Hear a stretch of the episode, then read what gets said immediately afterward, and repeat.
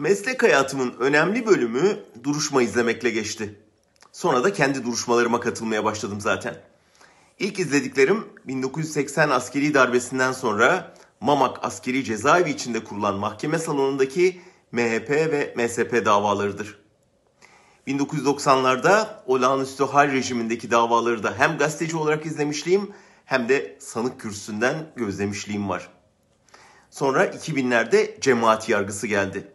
Orada da Erdoğan'ın tetikçiliğini yapan hakimlerin, savcıların hukuk tanımazlığına, ceberrutluğuna, küstahlığına bizzat tanıklık ettim. Sincan'da başlayan Kobane yargılamaları son 40 yılda bir arpa boyu yol gidemediğimizi bir kez daha gösterdi bize. Aynı 80'lerin mamağındaki o askeri yığınaklar, aynı 90'ların o halindeki hukuk tanımazlıklar, aynı 2000'lerin cemaat yargısındaki küstah hakim ve savcılar. Kapıya polis yığmalar, medyayı içeri sokmamalar, açıklama yapmaya çalışanların sesini kısmalar, savunma hakkını kısıtlamalar, sanıklara düşman hukuku uygulamalar.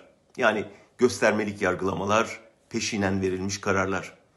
Amacı yargılamak değil cezalandırmak olan bir hukuk tiyatrosu.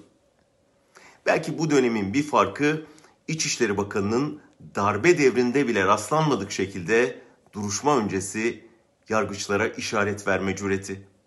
Sonra da Avrupa Parlamentosu hukukun siyasallaştığını, yargı bağımsızlığının ortadan kalktığını söyleyince protesto ediyorlar. Bugünden tarihin yargılamalarına bakmanın avantajı şu. İktidarın kurşun askerliğine soyunan o savcıların, yargıçların, bakanların sonradan nasıl sanık haline geldiğini, sanık koltuklarında oturanlarınsa itibarlarının nasıl iade edildiğini görüyorsunuz. HDP davasında da aynen öyle olacak.